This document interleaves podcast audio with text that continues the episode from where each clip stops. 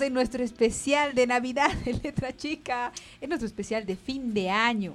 Hemos decidido hacer un programa adicional, un poco diferente, pero me parece que absolutamente necesario, o al menos necesario para nuestros intereses y nuestro gusto. Esperamos que eh, nos acompañen. Estoy aquí con... Pedro Fuco. Pedro Fuco está aquí conmigo y eh, se ha sumado a esta iniciativa un poco extra a la eh, tónica del programa. ¿Qué piensas de esta eh, iniciativa? iba a ser un proyecto Claudia Michel, ¿no? un monólogo de Industrias Claudia Michel, pero decidí sumarme. Gracias, gracias. producto de la ingesta de alcohol. No, es algo malo para decir en esos programas. Algo malo. Ingesta de panetón. Bien. Producto de la ingesta de panetón. Eh, entonces, eh, vamos a intentar hacer como un anuario, ¿no? Un análisis. Anuario, anuario si quieres, lo mismo, lo mismo. Un anuario sería más o menos un análisis de lo que pasó en el año. Ya, ya, ya. Desde esa perspectiva, sí. Sí, funciona. Ah, ya, bueno, lo que pasa es que Ahí me dijeron anuario y traje mis apuntes de anuario. Bienvenidos. Bienvenidos a sus apuntes del anuario. Eh, con un poco de suerte alcanzaremos a hacer también el, top 5 de nuestras lecturas del 2000. Esperemos que sí. Del 2022. una cosa que siempre he querido hacer, si lo logramos de verdad, no sé por qué, pero siempre he querido hacer. Los sueños se hacen realidad. Pero lo has hecho muchas veces. Sí, ¿No? Eh, Entonces, pero es que no, es, un sueño frustrado. Pero no sé por qué en esas veces no ha funcionado bien, había algo que no... Porque no eras tú la que elegía el libro. ¿Cómo era? No sé, algo era que no. Les pedías a la gente que elija libros. Tal vez por eso, ¿tú crees? Del egoísmo. Eh, sí, el egoísmo. Soy una persona egoísta que necesito decir lo que yo quiero. Exacto. Eso es lo que quieres decir. Eh, sí. Entonces... Sí, y, que, y te has sumado a mi genial idea, así que... a mí me prometieron panetón y no estoy viendo ninguno. Panetón es horrible. Es feo. ¿Quieres un panetón? Sí. Ya te pego un panetón. Claro, con fruta brillantada. te recuerdo que te he regalado un canastón. Aquí en público. Corte. No vamos a hablar, no vamos a hablar de eso, no vamos a hablar de eso, no vamos a hablar de eso. Volvamos a nuestros proyectos. Solamente se tapa la cara porque sabe que es verdad. En fin. Volvamos. Esto va a salir. La idea de este programa, sui generis, fuera de lo común, mm. es hacer eh, un pequeño eh, diálogo sobre el panorama literario local eh, en un arranque de entusiasmo, es, es, una, es, un mal del que padezco, la verdad, eh, lo reconozco, pero a veces me hace muy feliz. Entonces, en este, en este arranque, e incluso he empezado a escribir algo que eh, podría llamarse algo así como Panorama Literario Local, o Los lectores invisibles. ¿Has escrito un ensayo, Claudia Michel? Eh, no, un esbozo, la verdad. Tenía todo el ímpetu, pero luego había que hacer, había que cocinar, esas cosas de la vida que luego nos, nos, alejan de la literatura. Un pseudo ensayo. he comenzado, he comenzado. Ese era mi título y tenía un epígrafe. ¿Puedo decir mi epígrafe? Vamos con el epígrafe. mi epígrafe es ¿Dónde estás corazón? Ayer te busqué, te no. Shakira, obvio, obvio, claro. Poner epígrafes de canciones. Corazón? No es una buena idea. Ayer te busqué, temazo. Ni para ensayos ni para libros. No, funciona, funciona, funciona. Te aseguro que en este caso funciona. Bueno, en fin. Em, he avanzado, he avanzado. Pero para eh, fines radiales, que es otro lenguaje, eh, he tenido que hacer otra cosa.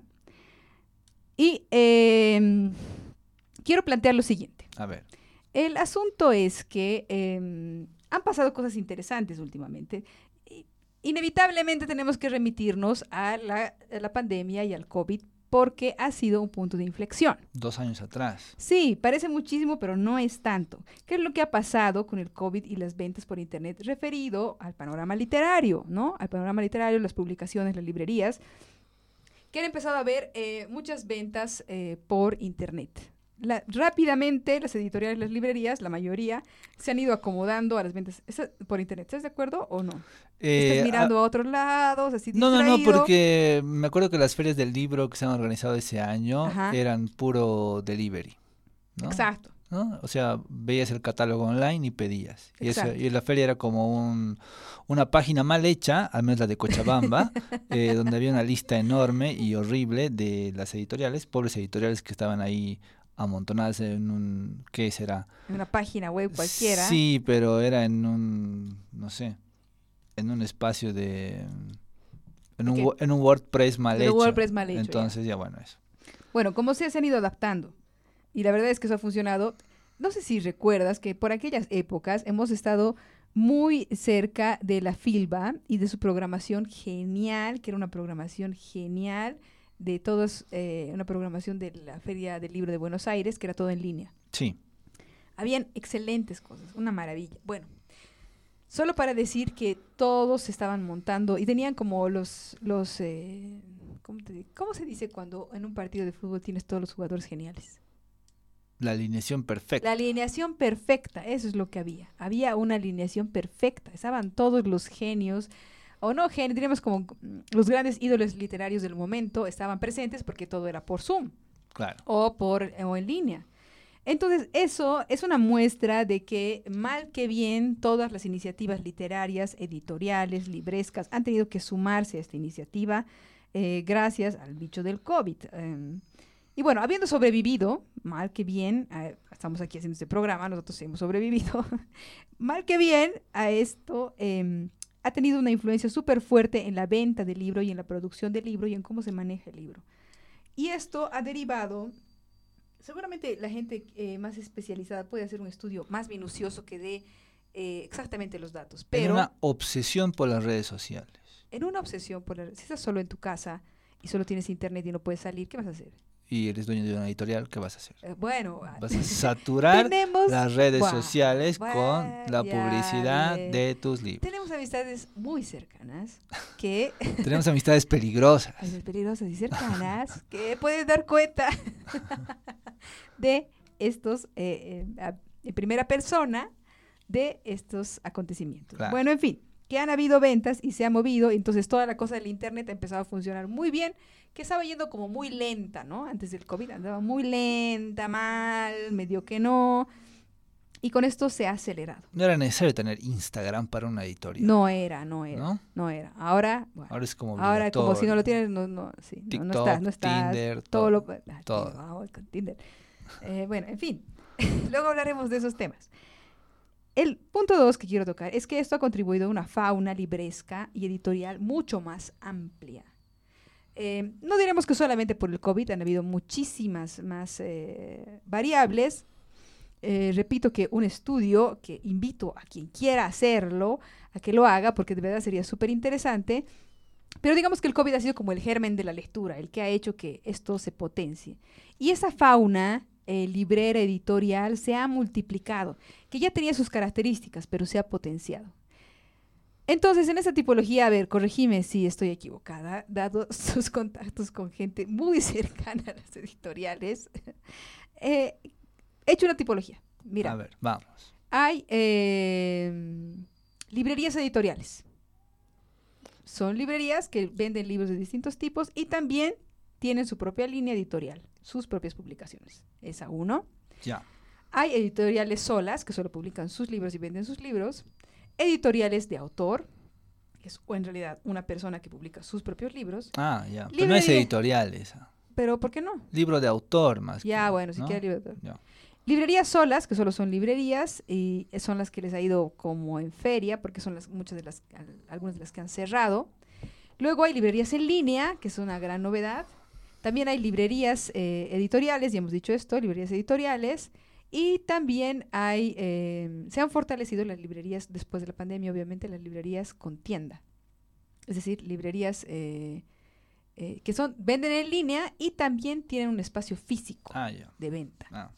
Entonces, esto que parecería como lo más obvio, en realidad no es así, porque em, se han multiplicado las opciones de acceso al libro y también los, la cantidad de libros que hay disponibles en el mercado hay mucha más, no solamente de libros eh, nacionales, sino de libros internacionales.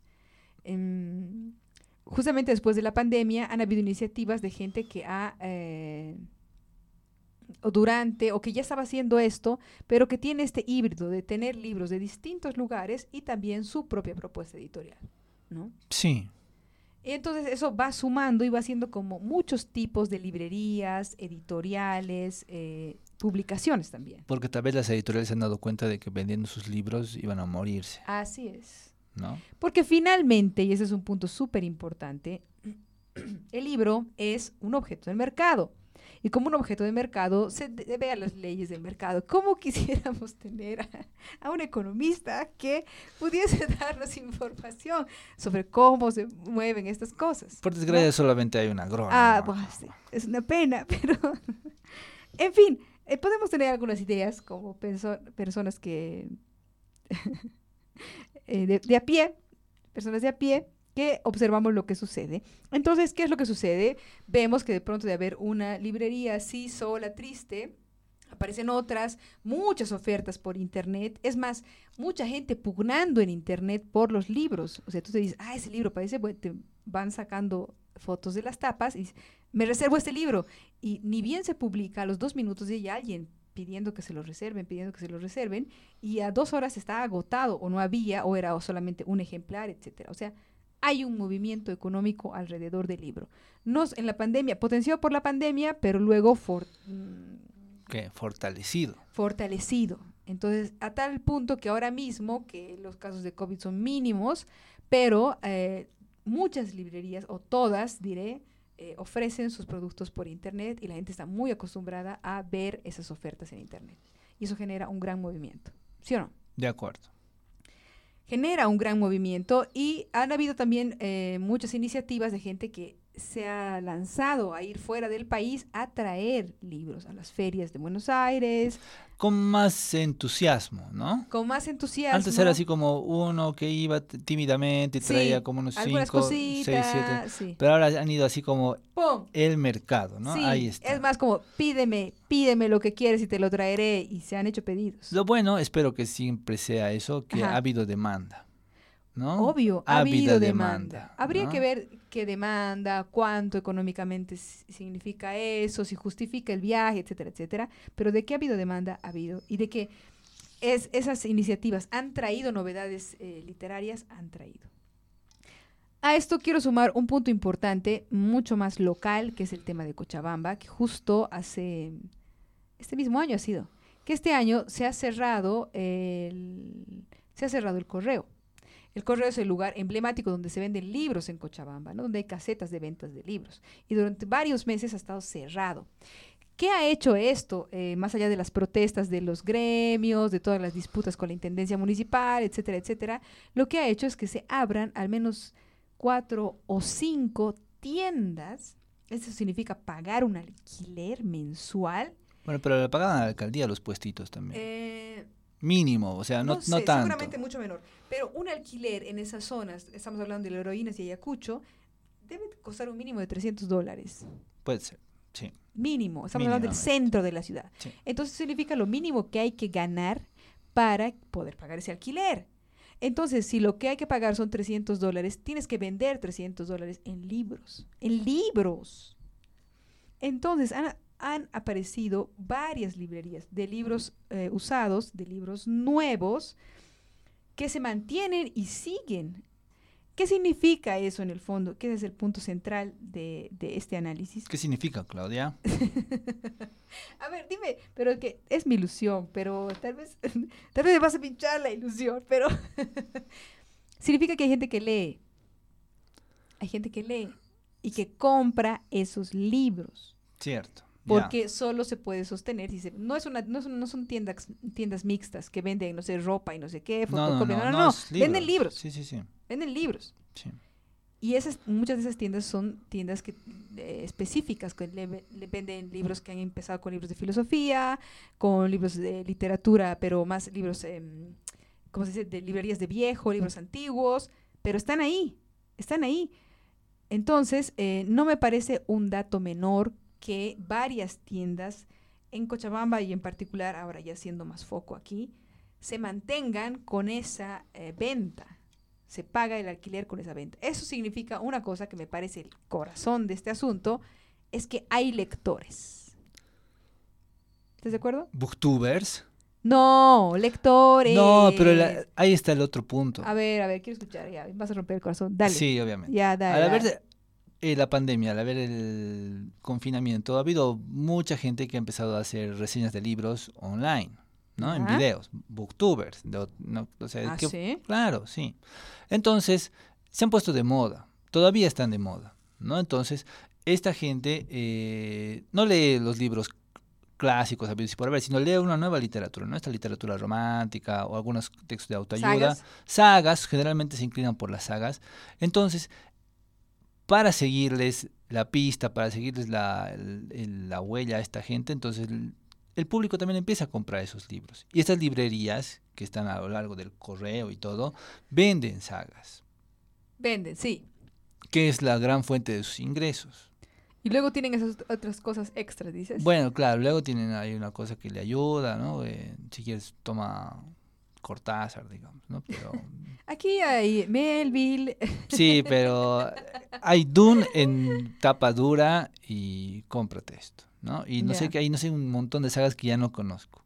Sí, y hay De las cuales desconozco por completo, ah. eh, pero hay. Sí, pero es cierto que en esas librerías que se han abierto recientemente hay una combinación, ¿no? Puedes encontrar un Quijote muy antiguo, uno y dos, muy antiguo, usado, de segunda mano, pero también puedes encontrar esas sagas. También hay eso. ¿Qué es lo de lo que vive la librería?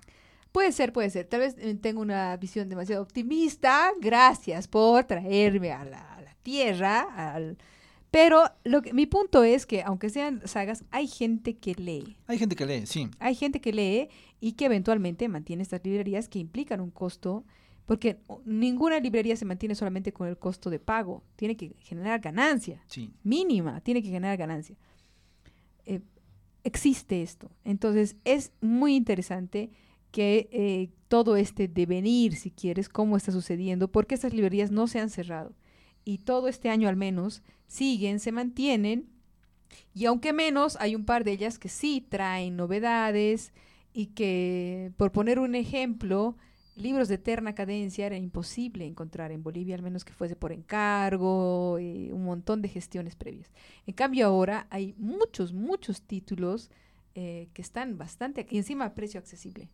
Estamos hablando de 60 bolivianos que no me parece, no, no es una ganga, pero tampoco es una millonada. Más barato que ciertos libros nacionales. Más barato que ciertos libros nacionales, se ha dicho de paso. Sí, entonces, eh, en ese sentido, sí me parece, eh, bueno, a ver, diré, quiero creer como una opción personal que es un panorama favorable, favorable pero aquí eh, haré un contrapunto que te pido me ayudes a contrastar, que es el tema eh, de los eventos literarios. Porque. Ah, a ver. Es que, es que ese, es el punto importante. ¿A dónde quieres llegar con esto? Gracias por darme ese pie. El punto es que, tal como se, se denomina este artículo que en algún momento escribiré, eh, que se llama Panorama Literario Local o los lectores invisibles, con epígrafe de Shakira. es malazo, malazo. me aplaudo a mí misma porque me lo merezco. Muy bien, Claudia Michelle. El tema es que eh, si hay todos estos lectores que sostienen, entonces tú pensarías, naturalmente, que bueno, armemos un evento literario, entonces se va a llenar, porque hay toda esta gente que sostiene eh, estos, eh, estas librerías, estos emprendimientos, ya especializados, ya sean de sagas, ya sean de filosofía, ya sean de literatura en general, de novedades literarias, pero esa gente lo sostiene. Pero entonces, ¿dónde está esa gente? Es la pregunta del millón. Pero es como los géneros musicales, o sea, a la gente que le gusta a la gente que le gusta K-pop no va a ir a los conciertos de jazz, digamos. No. No, no va a ir. Te informo, Claudia. ¿No va? No va. Pero si hay concierto de K-pop, va. Claro, entonces, si hay presentación de sagas, va. Va. Pero no ah. hay eso en las ferias del libro. No, hay poco, digamos. Sí, la feria, sí, podemos hacer todo un programa de la Feria del Libro de Cochabamba, pero creo que nos puede traer demasiados enemigos y este programa es demasiado pequeño para encima procurarse enemigos. Un saludo al Papá Noel literario que va regalando libros en una feria. Bueno, Papá Noel andino. No, no te voy a dejar la lengua porque sé que tienes mucho material.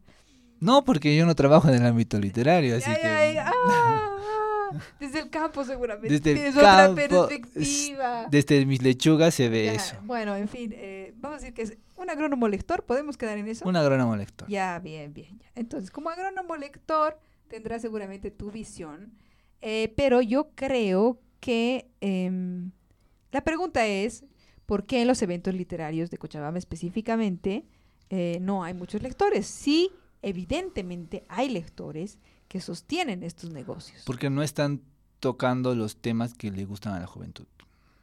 Entonces, entonces estás por asumido que el público que sostiene estos negocios son jóvenes. Sí, y no le interesa lo que presentan las editoriales. Entonces, si fuera una cosa, eh, por poner el ejemplo, K-pop, sí irían. Claro, claro. Pero entonces se puede lograr algo que no sea K-pop y que tienda más a una literatura más amplia y que les atraiga igual. ¿Es posible eso? Sí, tienes que usar a booktubers para eso, ¿no? Pero tú sabes que en realidad han traído booktubers para la Feria del Libro de Cochabamba. Y no sé, cómo, no sé cómo habrá estado el evento, la verdad. Supongo que lleno. Ah. No sé, la verdad, no sé. Pero había mucha expectativa, creo. ¿No? Pero en tu mundo ideal, ¿qué ¿cómo funcionaría esto? We are the world. pero em, vas, ah, no tenemos que tocar, lo siento, pero tenemos que ir a un punto personal. ¿Tú, Oh, tú va. vas a eventos literarios? Eh, cuando mis lechugas están cosechadas, sí, sí. digamos que todo eso resuelto, todo eso resuelto, todo eso resuelto, el agro resuelto. Coseché mis tomates. Sí, sí, sí, agro, agro funcionando, independiente, bien.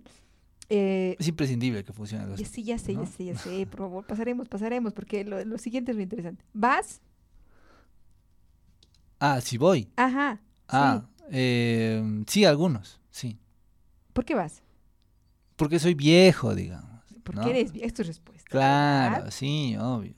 Entonces tiene que ser un, entonces tiene que ser un evento juvenil. Nos Tiene que estamos un- desviando, pero Tiene que ser un evento juvenil, claro. Tiene que ser un evento- ¿Y qué significa que sea un evento juvenil? Con eh, mucha interacción de redes, unos Ah, ese es un hashtags. buen punto, Entonces, sí. es la cuestión. O sea, tiene que haber, eh, ah, a decir una cosa fea, tiene que haber una enarbolación del ego donde aparezcan las personas físicamente para que haya un reconocimiento de la movida cultural, Eh, ¿Sí? no, ¿no? no sé, es una cosa, enarbolamiento del ego.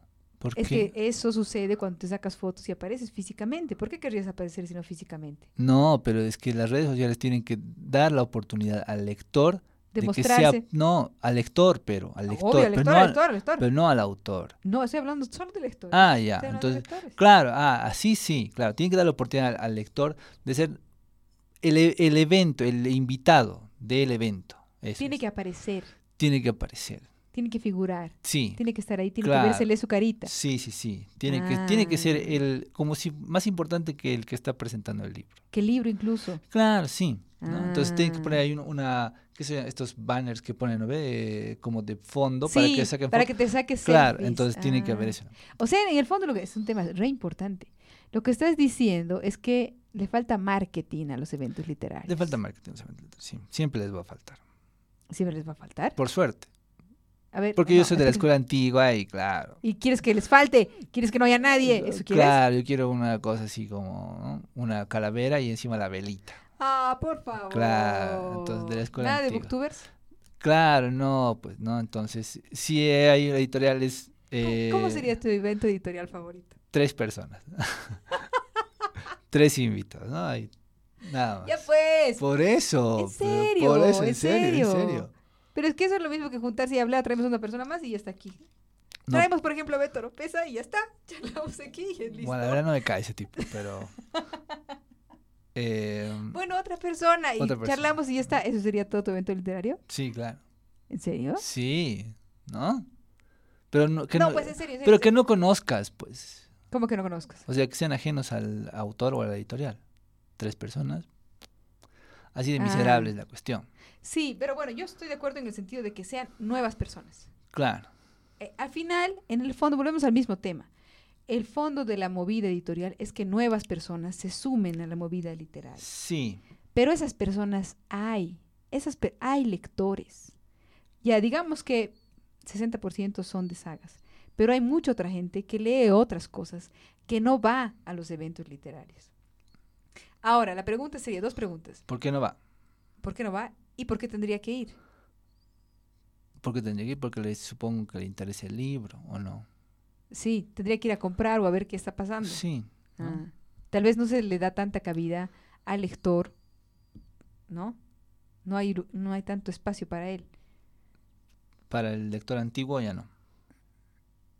Para el viejo lector. Volvemos a la edad, para el volvemos a la viejo edad. lector ya no hay cabida. Sí, yo creo que ahí hay como un eslabón perdido, ¿me entiendes? Entre esta evidente cantidad de lectores que hay que sostienen este sistema nuevo y eh, los eventos donde uno pensaría que están o que se les puede ver.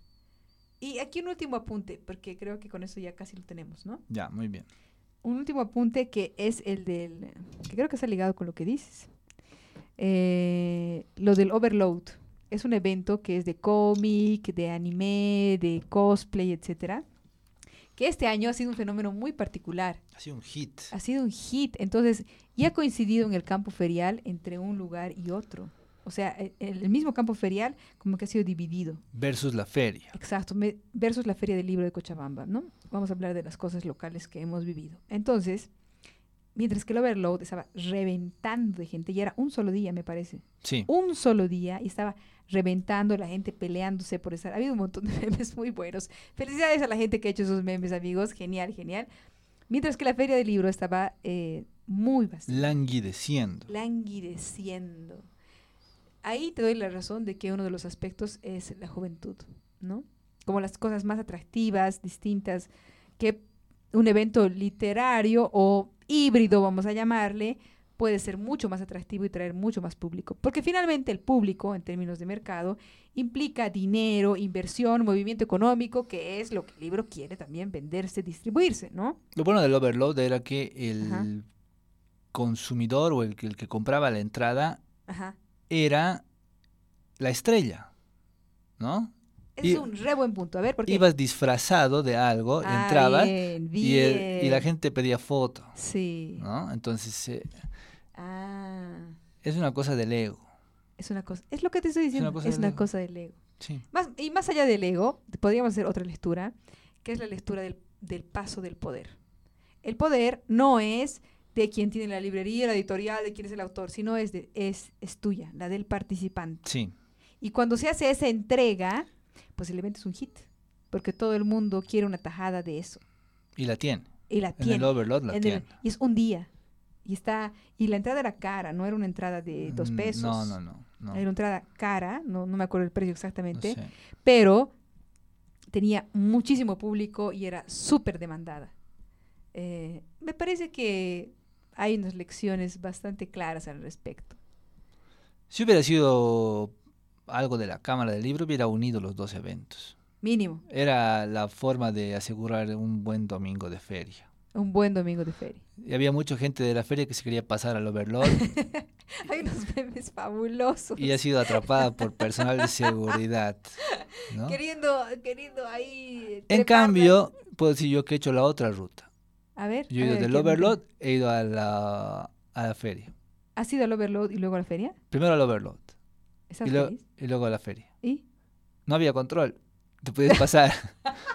Oh, es que no, basta de ir contracorriente en todo en la Claro, así como, vida, ¿no? Agárreme, arrésteme. No, nadie te lo dice como, No, sí. Aquí ven, te pasan el banquito para que te pases. Claro, Claro, la gente quería hacer la, la cosa inversa. La cosa inversa, sí. cosa Ah, inversa, sí.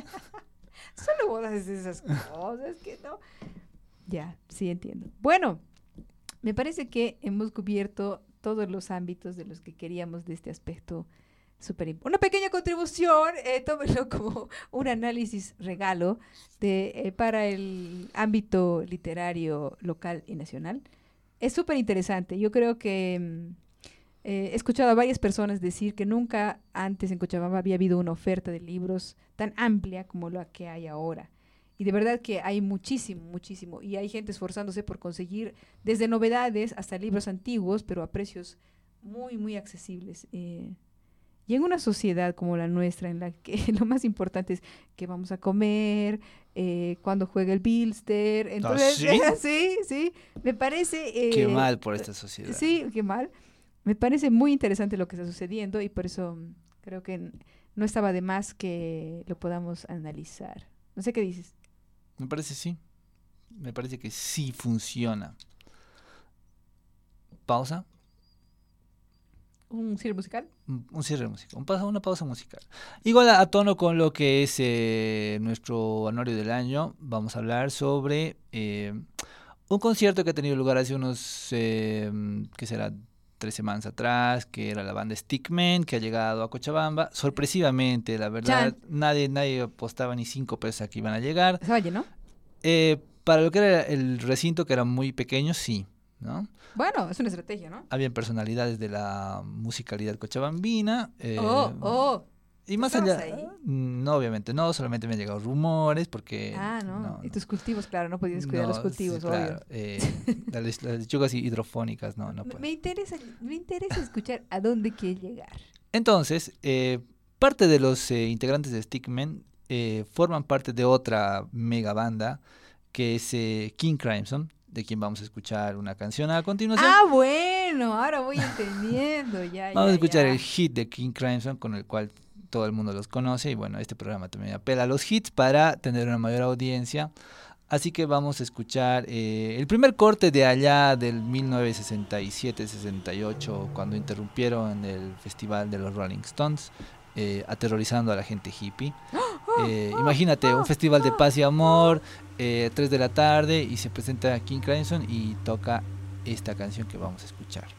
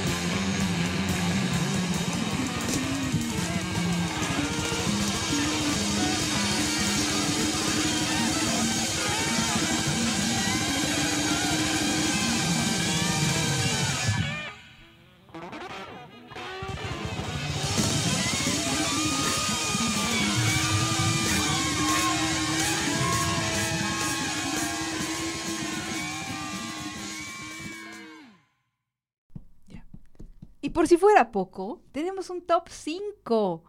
Yo pensé que no íbamos a llegar a este punto. Eh, nos felicito, nos aplaudo por haber llegado a este momento. De verdad, cúspide del 2022. Eh, jamás pensé que lo haríamos. Me siento satisfecha. Y lo que vamos a hacer es un top 5.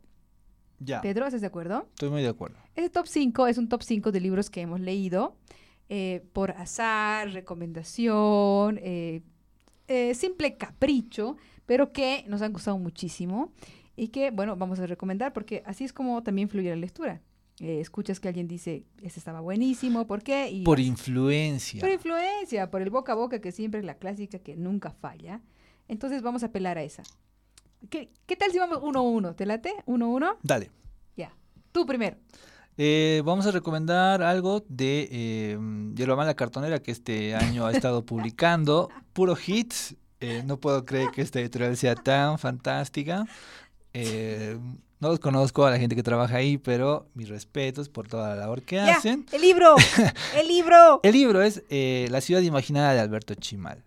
Una serie de, cuentos eh, en la ficción, eh, cada uno más raro que el otro. ¿no? Sí, se van trastornando, ¿no? Sobre todo voy a recomendar un cuento en particular, que es el del tipo que tiene un ente que le crece en la uña del dedo meñique. Ay, por favor. Y se va transformando en un monstruo y cada vez va tomando mayor autonomía, ¿no? Ay, qué miedo. Y tiene un tinte semisexual, el dedo meñique. ¡Uh! Entonces, eh, Chimal es un experto en hacer esta cosa de transformar la realidad en algo más horroroso de lo que puede ser. Y, eh, inquietante. Inquietante es la palabra. Gracias, Claudia. Entonces, eh, creo que a lo largo de estos cuentos, que son varios, que son como una antología de sus trabajos de, no sé, ponte últimos 10 o 15 años.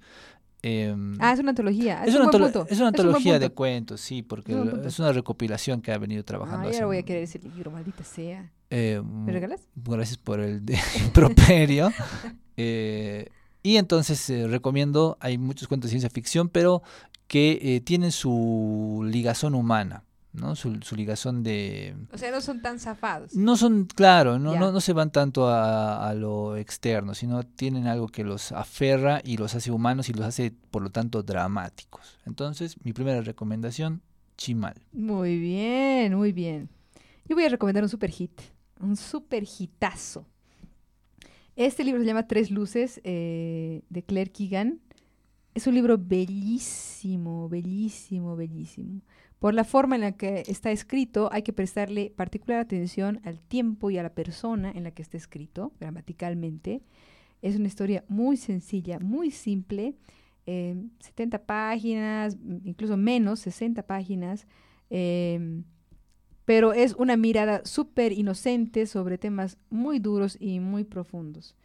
Em, es una de mis autoras favoritas. Claire Keegan es una autora irlandesa y este libro en particular es una novela, puede ser un, cuento largo o una novela corta, pero yo creo que la, eh, la, escritora pasa de estas cosas de si es novela o no sé qué, le importa nada, eh, pero es bellísimo, tiene una belleza y es la belleza de lo simple, de lo simple, en la historia, en los personajes, en el modo de contar, una, una, eso es, es austero, es austero en, en todos sus modos y es una historia muy sencilla de una niña en una situación súper complicada.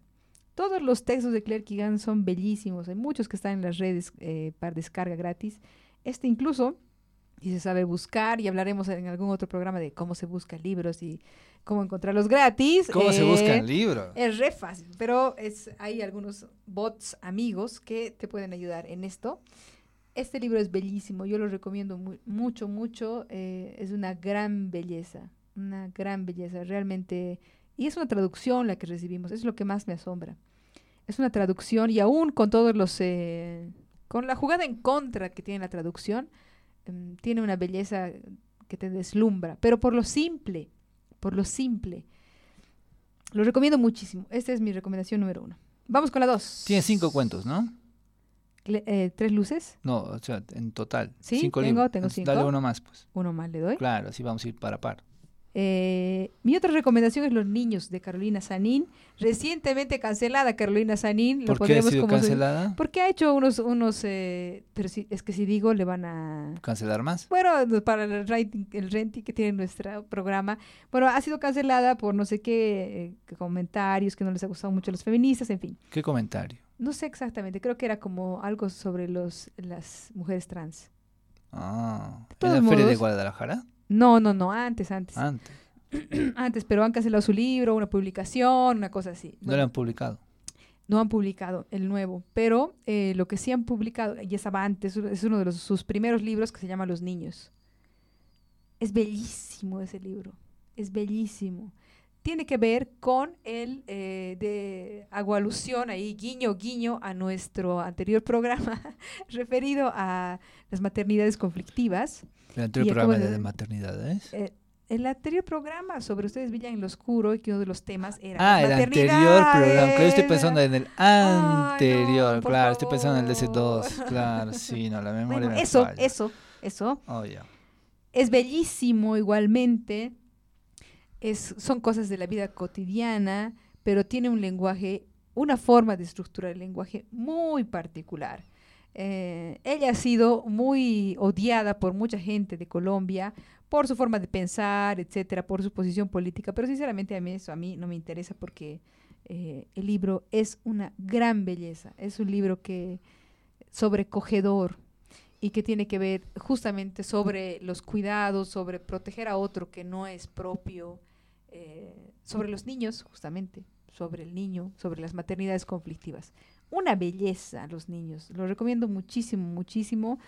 Eh, es un poco difícil de conseguir, este sí, pero yo creo que eventualmente se puede y téngalo en mente. Los niños de Carolina Sanín. ¿Cómo consigues tus libros, Claudia? Tengo muchos métodos. Podemos hablar de eso. Un programa entero. Métodos. Programa de... muchísimos métodos. Sí, sí, sí, sí. Perfecto. Bueno, vamos con el siguiente. ¿Tuyo? para gente que no tiene métodos y tiene que ir a comprar a la librería. Ay, pobre bebé. ¿Vas a llorar? Exactamente. Eh, tienes que ir a la librería y comprar el libro que... Pobrecito. Sí. Eh, vamos ¿Quieres un Kleenex? Eh, por favor.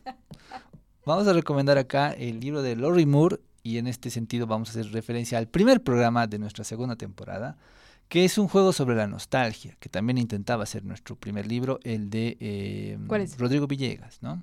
Ah, mira. ¿Pero cuál es el de Lori Moore? El de Lori, Moore es eh, quién se hará cargo del hospital de Rams. Ah, Entonces es un juego de la nostalgia, es un juego hacia el pasado, hacia la vista de la juventud, esa juventud norteamericana de los 70 ¿no? 70 75, ahí con eh, euforia del rock and roll y, ah. y trabajos mal pagados y pantalones de campana. Hay un poco de música, hay un poco de cosas retro, hay un poco de... Mm, ¿Cuál es la palabra? Eh, Nostalgia. mirada hacia atrás de, algo que no se va a recuperar y que pasó y que aunque por más de que la amistad eh, se crea eterna, eh, los tiempos son los tiempos y hay que respetarlos. La amistad que fue en el pasado nunca volverá a ser igual. Nostalgia misma, purísima. Entonces, segunda recomendación. Ah, muy bien, está genial. Bueno, voy por mi cuarta, un clásico. Me vas a odiar por eso, pero lo voy a recomendar. Eh, Moby Dick. Gracias por su escucha. Eh, nos vemos en un próximo programa. Yo en mi sano juicio no lo hubiese leído, pero uh, gracias a un sano club de lectura en el que estoy. ¡Sano club de lectura! Oh. gente enferma, gente enferma. Pero lo digo irónicamente. Es que yo pensé que Moby Dick iba a ser una cosa, no sé, ballenas nada más y aventuras, pero es un libro muy vasto, general, enciclopédico sobre las ballenas. Yo nada que ver con las ballenas y el mar, me chupo un huevo, el mar, la reivindicación marítima, no me interesa, pero hay una gran belleza eh, en un libro tan gigante. Eh, yo sé que la, gente se ve tentada de leer eh, el, libro em, por su cuenta, lo recomiendo que se lea en grupo. en un club de lectura. De verdad, de verdad, de verdad en Club de Lectura lo recomiendo y también eh, lo recomiendo que se, que se la versión completa. Eh, es eh, apasionante cómo alguien se puede interesar por algo a ese punto de locura. A ese punto de locura. Eso me parece de una belleza increíble, increíble. Eh, como digo yo, ¿de qué onda yo con el mar? Nada, las ballenas ni, jamás, ni idea, ninguna. Te recuerdo que eres una delfín, una delfina. ¿Yo? ¿No? ¿Cómo así? Pero parte del equipo de delfín de natación. No, jamás fui. fui, fui a nadar, a chapucear así un poco, splash, splash, muy trucho, hay que ver. Pero lo recomiendo mucho, es una gran belleza, pero hay que tomarse el tiempo y yo creo que en la compañía funciona mucho mejor. Esa le daré como mi cuarta recomendación. A ver, tú ya, vamos, vamos. Eh, vamos con un poemario. En este oh, caso. Eh, vamos, todavía, sí. Porque la poesía, la poesía salvará al mundo. Eh, Vietnam y Simio de Mario Montalbetti, publicado igual por Irma la Cartonera. Vaya. un, un, un, un, aroma de publicidad? Cuando una editorial hace las cosas bien, no se puede negar. Eh, lo bueno de este son dos, dos, textos que estaban aparte, que no tenían relación, que están publicados en dos diferentes poemarios y que para acá han sido juntados por eh, a propósito por el autor. ¿no? Ha sido como una unión que él, lo ha empleado. Hay un, hay un poco de arrogancia. ¿Ah, que la verdad, se, le se ha dicho de paso, no está mal. ¿no? ¿Está mal? Cuando el autor te bota las cartas... Eh, ¿Decide recogerlas o no? Decide, claro, pero depende de cómo te las bota. ¿No? En este oh, caso, te las bota en el sentido en el cual las recoges todas. ¿no? La idea, bueno, hay muchos aristas sobre las cuales gira, sobre todo el poemario de Vietnam, que es una joya imperdible. Sí, es muy bello. El atravesar algo, esa es la idea general que tiene ah. Vietnam, el atravesar. ¿Qué? El atravesar los caminos, el atravesar la escritura, el atravesar el idioma. Un río. Un, río, claro. Y hay un montón de juegos de palabras que son como vueltas, ¿no? Como pequeños trucos, artificios que eh, le salen naturales, o al menos se suena, se, se, siente que son naturales, pero le, le, queda muy bien. Recomendable el poema 10 y el poema 13, no lo voy a leer ahora, pero... Oh, un adelanto, algo. La gente tiene que... Por lo menos de qué trata. La gente tiene que sufrir ya un poco. Pues. No, poema 10, poema 13, anótense eso, 10 pues. y 13. Eh, Ay, qué insoportable. Tiene un problema y también una solución con las imágenes, ¿no? Siempre, siempre las va cuestionando, pero mientras las cuestiona, de vez en cuando te tira unas dos o tres imágenes poderosas. ¿no? Entonces, eh, Vietnam está plagado de imágenes cortitas pero muy certeras. Eh, también habla sobre el significado de las palabras, sobre la, naturaleza de las mismas, eh, y al final cae con escribir es no hacer camino. Y para la gente que le gusta lo mínimo y se contenta con dos o tres frases, este poemario es lo suyo, ¿no? Para estudiarlo detenidamente. ¿Puedo aumentar algo? Claro que sí. que a mí también me gusta. Me parece que también leíste el libro de Llamada Cartonera.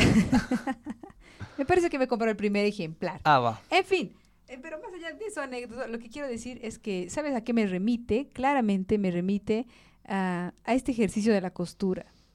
A este ejercicio en el que para avanzar tienes que retroceder e hilar el, el mismo, la misma puntada que avanza a la anterior pero de diferente forma. Exactamente. Entonces, es mm, algo que no se puede leer. Yo diría que lo ideal es que tú lo puedas leer de corrido, que no lo leas interrumpido, porque es en ese transcurrir que le encuentras la gracia. Es una consecuencia, es una cosa que se hila una con la otra.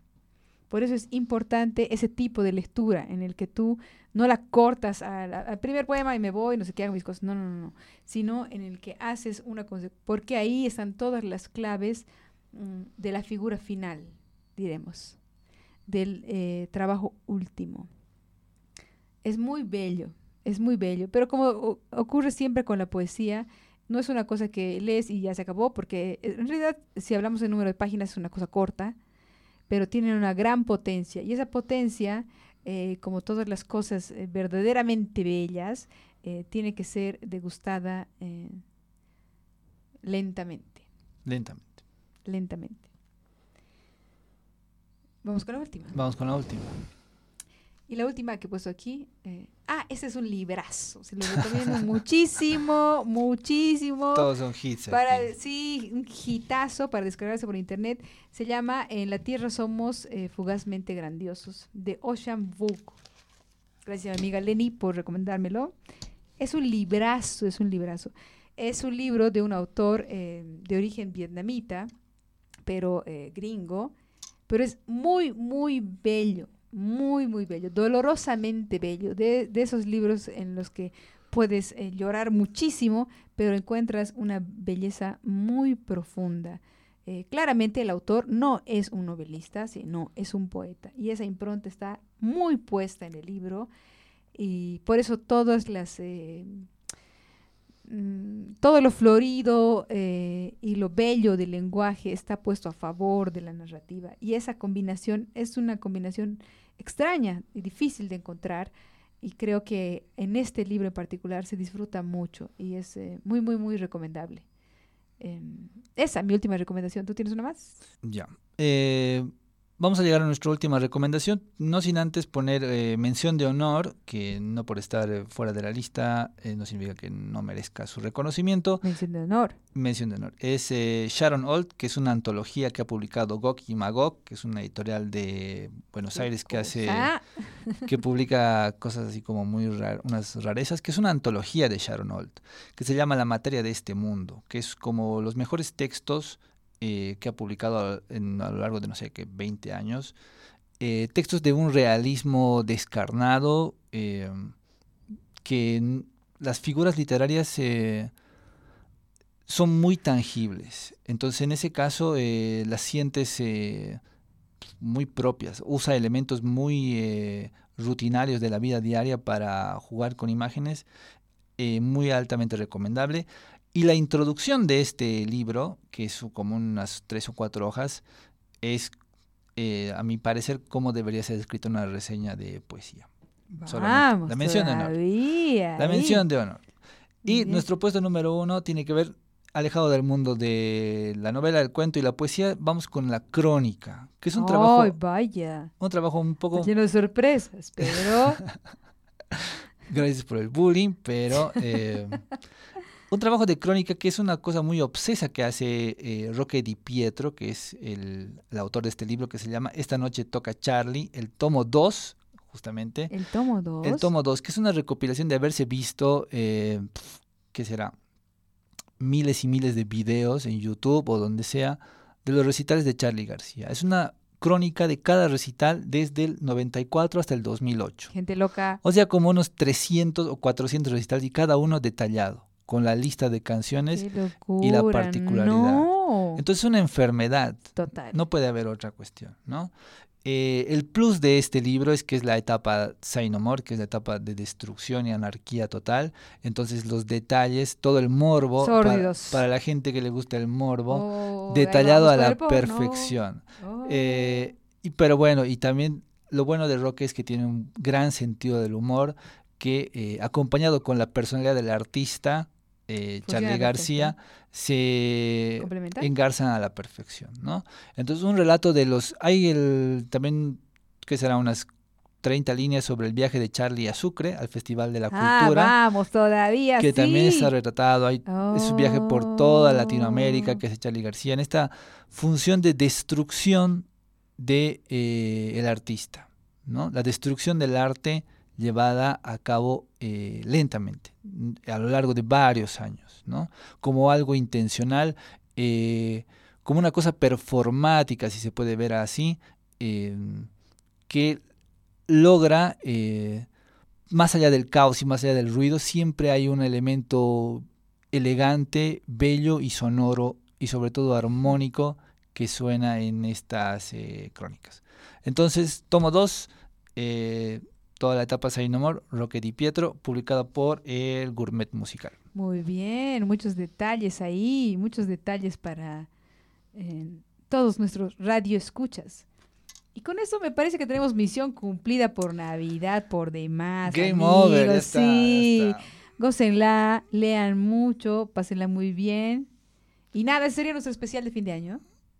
¿Algo más que decir? Eh, sigamos leyendo. Sigamos leyendo. Hasta la próxima, amigos. Nos vemos en el 2023. Nos escuchamos.